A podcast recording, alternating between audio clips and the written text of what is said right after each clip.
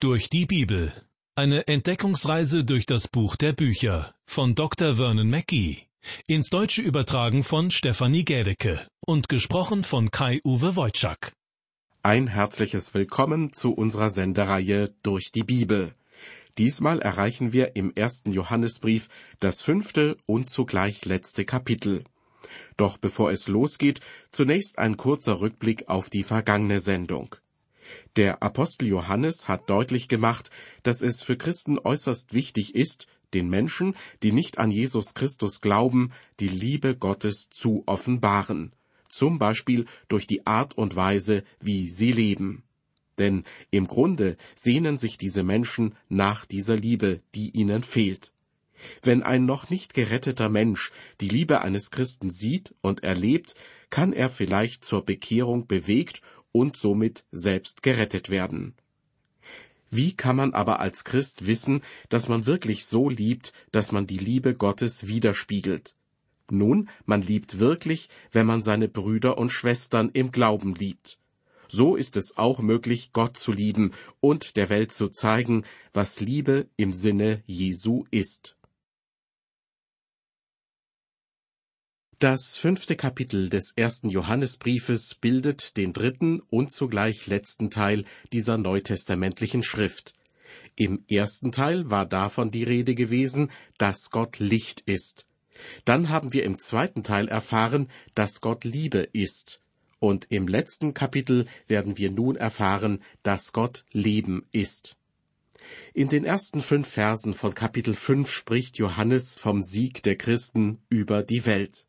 Mit dem Begriff Welt ist hier der Kosmos in einem umfassenden Sinn gemeint, also die Welt mit all ihren Organisationen, Regierungen, all ihrer Selbstsucht, ihrer Gier, ihren Sorgen, Krankheiten und schrecklichen Sünden. Johannes wird uns erklären, dass ein Kind Gottes hier unten auf Erden dennoch den Sieg über die Welt erlangen kann. Ich lese zunächst Vers 1. Wer glaubt, dass Jesus der Christus ist, der ist von Gott geboren, und wer den liebt, der ihn geboren hat, der liebt auch den, der von ihm geboren ist.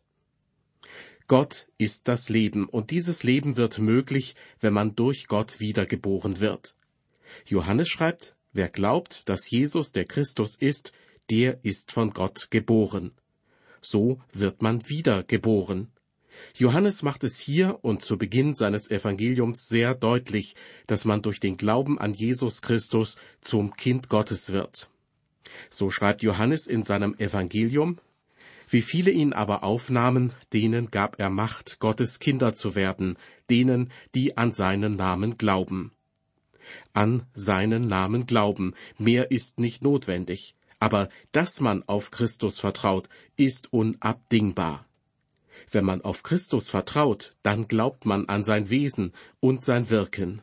Was er vollbrachte, hätte keinen Wert gehabt, wenn er nicht der war, der er zu sein behauptete.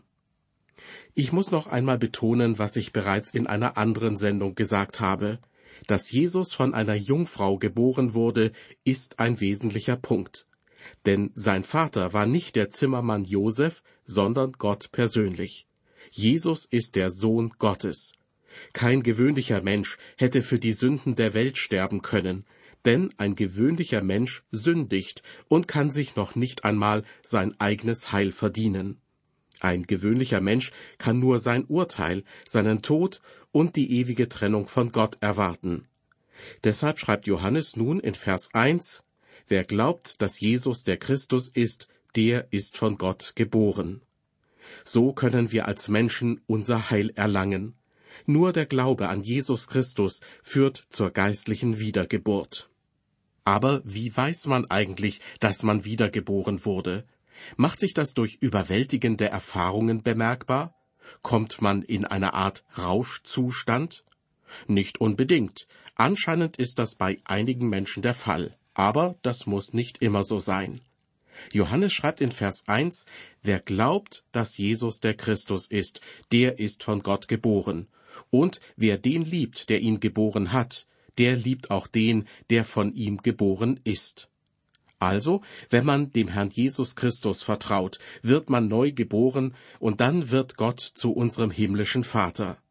Er ist Gott der Vater und im Moment der Wiedergeburt wird er zu unserem himmlischen Vater. Wenn er unser himmlischer Vater ist und wir durch ihn entstanden sind, dann wird man ihn lieben. Aber damit hört es nicht auf. Man wird auch alle anderen lieben, die durch ihn entstanden sind. Mit anderen Worten, man wird alle Kinder Gottes lieben. Johannes hat dies bereits an anderer Stelle gesagt, und er hat auch erklärt, dass all das im Grunde nichts Neues ist. Im ersten Johannesbrief Kapitel 3 steht geschrieben, denn das ist die Botschaft, die ihr gehört habt von Anfang an, dass wir uns untereinander lieben sollen. Und der Herr Jesus wird im Johannesevangelium folgendermaßen zitiert. Daran wird jedermann erkennen, dass ihr meine Jünger seid, wenn ihr Liebe untereinander habt. Der Ausdruck von Gott geboren in Vers 1 unseres Bibeltextes ist von großer Wichtigkeit.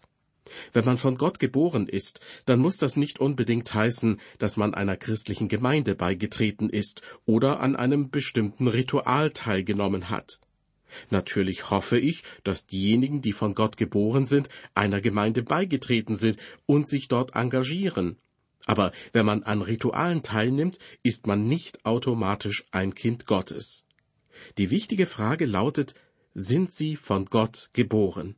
Sind sie wiedergeboren worden? Man wird wiedergeboren, wenn man dem Herrn Jesus Christus als seinen Heiland annimmt.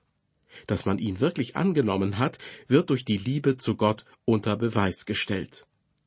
Wir lieben unseren Vater, denn er hat uns geschaffen, und wir lieben seine anderen Kinder, weil sie unsere Brüder und Schwestern sind.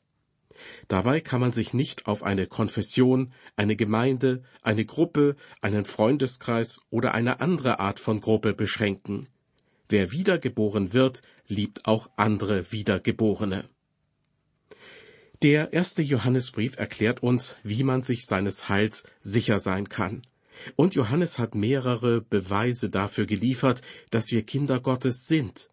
Ich habe den gesamten Brief nach diesen Beweisen durchsucht und bin auf die folgenden fünf Punkte gestoßen. In Kapitel 2, Vers 29 heißt es, Wenn ihr wisst, dass er gerecht ist, so erkennt ihr auch, dass, wer Recht tut, der ist von ihm geboren. Ein Kind Gottes wird gerecht sein. Das bedeutet aber nicht, dass die Gerechtigkeit etwas Unnormales ist oder dass man sie nur hin und wieder ausübt. Die Gerechtigkeit soll eine Lebensaufgabe sein. Man wird dabei auch gelegentlich ausrutschen und hinfallen. Aber wenn man ein Kind Gottes ist, dann wird man wieder aufstehen und die Gerechtigkeit zu einer Lebensaufgabe machen. In Kapitel 3, Vers 9 lesen wir, Wer aus Gott geboren ist, der tut keine Sünde, denn Gottes Kinder bleiben in ihm und können nicht sündigen, denn sie sind von Gott geboren. Das heißt, ein Kind Gottes sündigt nicht. Anders ausgedrückt, ein Kind Gottes lebt nicht in der Sünde und erfreut sich nicht daran. Das Leben eines Sünders dagegen besteht aus Sünde. Er lebt die ganze Zeit in Sünde und man erwartet auch nichts anderes von ihm. Wir alle haben in Sünde gelebt, bis wir Christus gefunden haben. In Kapitel 4, Vers 7 wird der nächste Beweis für die Gotteskindschaft eines Menschen genannt. Johannes schreibt, Ihr Lieben, lasst uns untereinander lieb haben, denn die Liebe ist von Gott, und wer liebt, der ist von Gott geboren und kennt Gott. Ja, ein Kind Gottes liebt andere Christen. Dies ist ein weiterer Test, der uns noch mehr Gewissheit darüber gibt, dass wir von Gott geboren sind. Lieben Sie andere Christen? In Kapitel 5, Vers 4 finden wir einen weiteren Beweis für die Gotteskindschaft eines Menschen. Dort lesen wir, denn alles, was von Gott geboren ist, überwindet die Welt, und unser Glaube ist der Sieg, der die Welt überwunden hat. Das bedeutet, ein Kind Gottes wird die Welt überwinden. Und schließlich heißt es in Kapitel 5, Vers 18, wir wissen, dass, wer von Gott geboren ist, der sündigt nicht, sondern wer von Gott geboren ist, den bewahrt er, und der Böse tastet ihn nicht an. Ein Kind Gottes hält sich also von Satan und seinen Machenschaften fern. Soweit die fünf Kennzeichen oder Hinweise aus dem ersten Johannesbrief, die unter Beweis stellen, dass jemand ein Kind Gottes ist. Auf die beiden letzten werden wir noch zu sprechen kommen. Doch nun geht es in unserem Bibeltext erst einmal weiter mit Vers 2. Johannes schreibt, Daran erkennen wir, dass wir Gottes Kinder lieben, wenn wir Gott lieben und seine Gebote halten. Was meint Johannes hier mit dem Begriff Gebote? Mit den Geboten sind hier meines Erachtens nicht in erster Linie die Gesetze aus dem Alten Testament gemeint, sondern die Gebote, die der Herr Jesus hier auf Erden verkündet hat. Im ersten Thessalonicher Brief, Kapitel 5, ist zum Beispiel von solchen Geboten die Rede. Und es sind nicht nur zehn, eben die zehn Gebote, sondern über zwanzig.